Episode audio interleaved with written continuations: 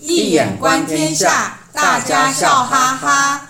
各位听众朋友，大家好，欢迎来到《一眼观天下》的节目，我是主持人小蜜蜂。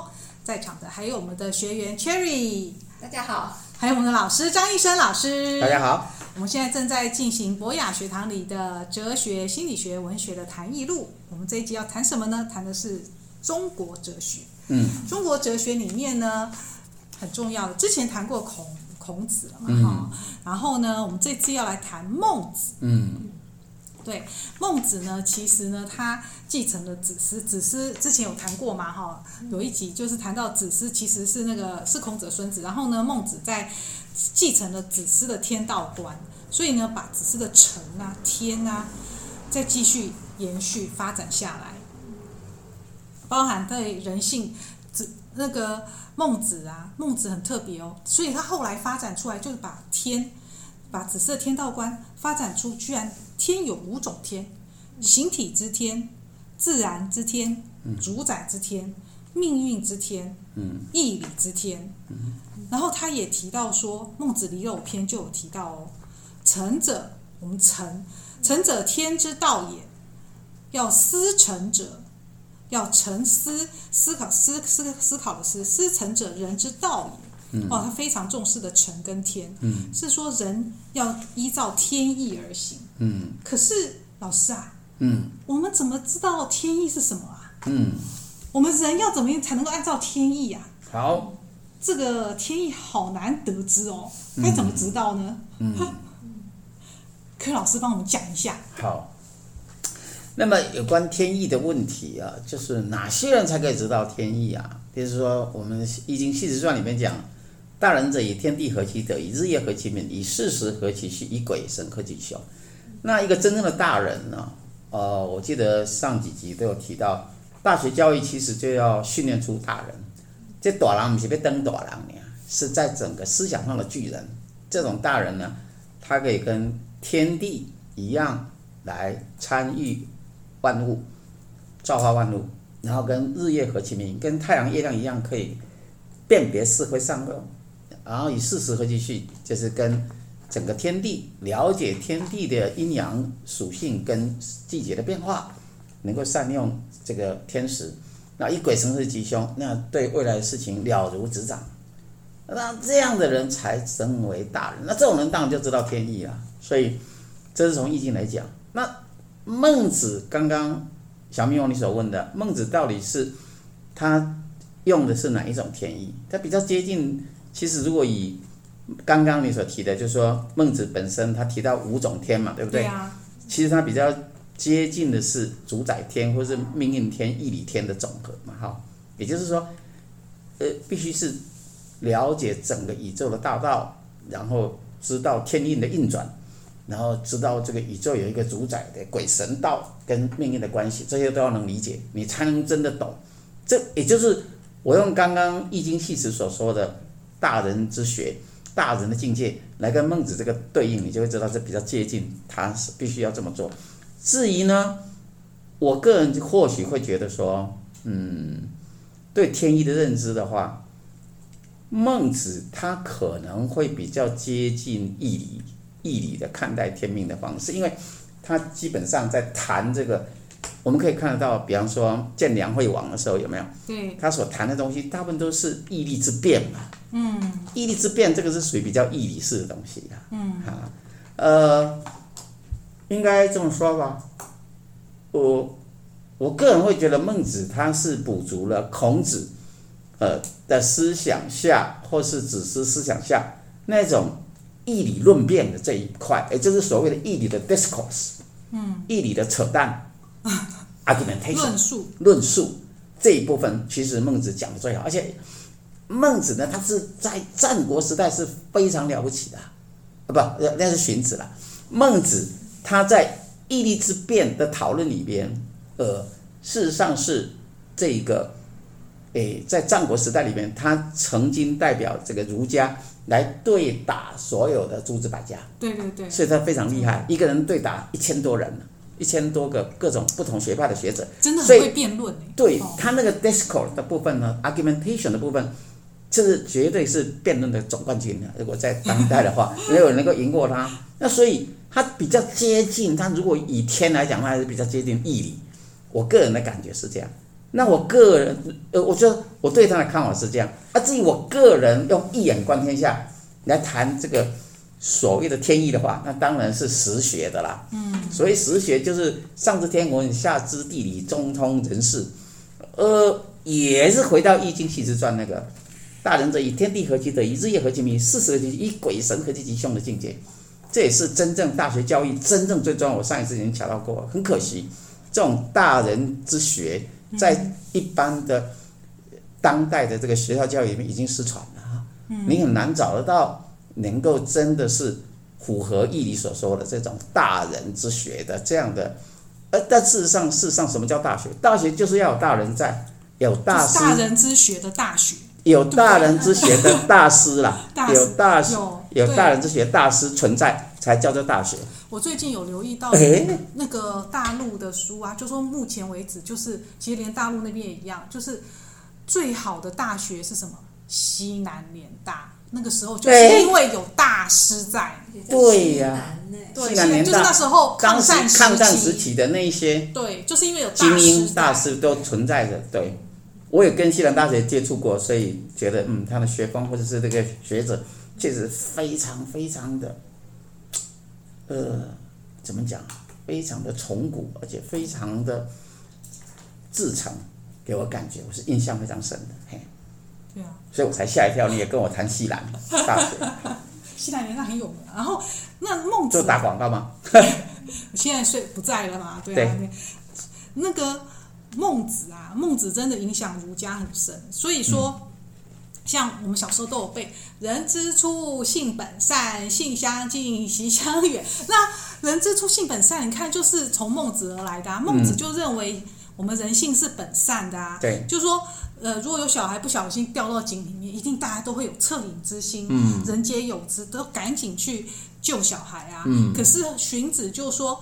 人的这个善性不是一直存在着，有的时候根本善就会不见了。嗯、那这种善如果是会不见的东西，怎么可能是本善呢？嗯，它不是一直存在的东西，怎么可能是本善呢？嗯，所以想问老师说，那你从孟子他是怎么说？他为什么为什么人可以达到所谓的性善？嗯，性善论这个这个是什么意思？然后他为什么人可以达到性善？嗯，其实对。这就是 why 为何可以达到性善的问题。好，嗯，那这个问题呢，基本上孟子他的心上都是从本心论来谈，不是从气质论。那荀子是从气质论嘛？气质来讲，当然有善恶嘛。气质，气质，嗯，荀子是气质。气质论的角度，当然有气质本身。气论来讲，有善有恶嘛？是老师，你的气是气气啦。东西的气还是气？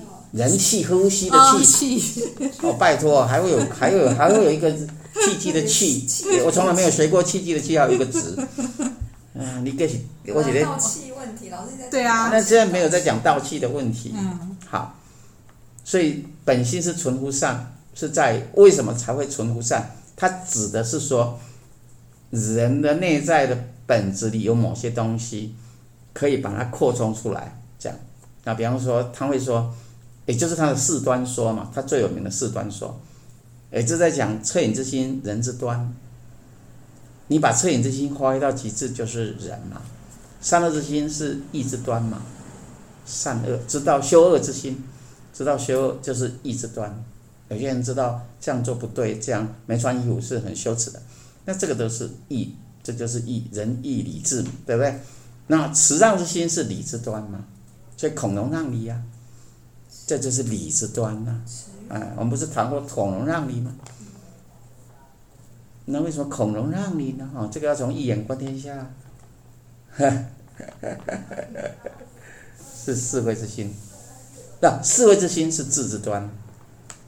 哎，能够分判是非，这当然是有智慧的人才能分判。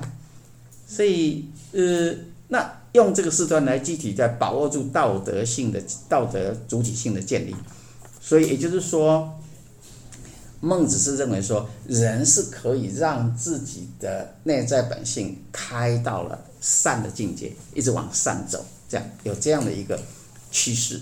那这个叫做，这是他的，呃，就是说，善如何可善为何可能？他的达到了为何可以达到的这样的一个一个一个一个原因。嗯，嗯，我大概理解老师的意思，嗯、就是我们人呐、啊，就是呃，孟子的意思就是说，我们呃人有好的一面，善性善的一面，其实他他所以说要。他他好像有认知到人也有性恶的那一面，只是善的这一面其实要应该要对，让他一直扩展，扩展出，扩展出去，让人你要一直鼓励他往这边走，他就会一直走上一个非常善的世界。对啊，那老师你讲到重点了，我们如何鼓励他？嗯、如何让我们的人能够把这个善能够扩展出来，真正能够使之一直存在呢？人如何能够？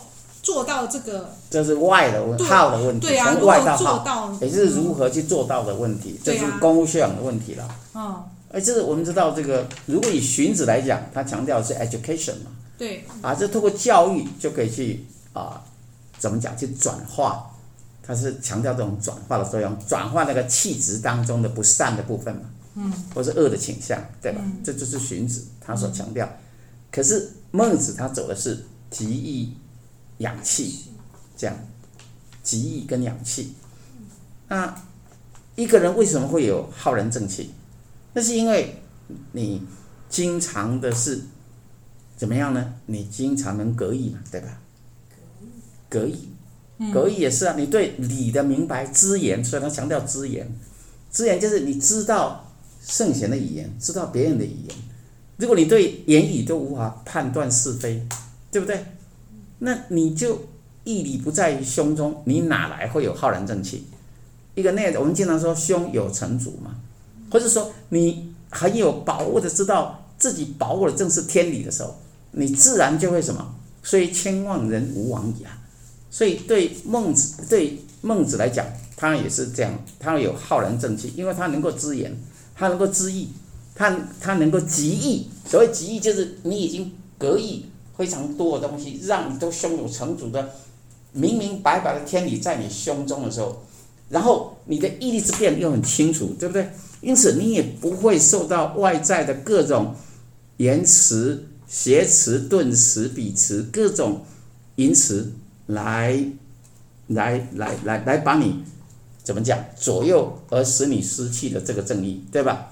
所以那这样的话，你就会具有这种，你就可以真正的养心了。你养养起你这真正的浩然正气的心，所以这是基本上是这个孟子他的一个功夫修养。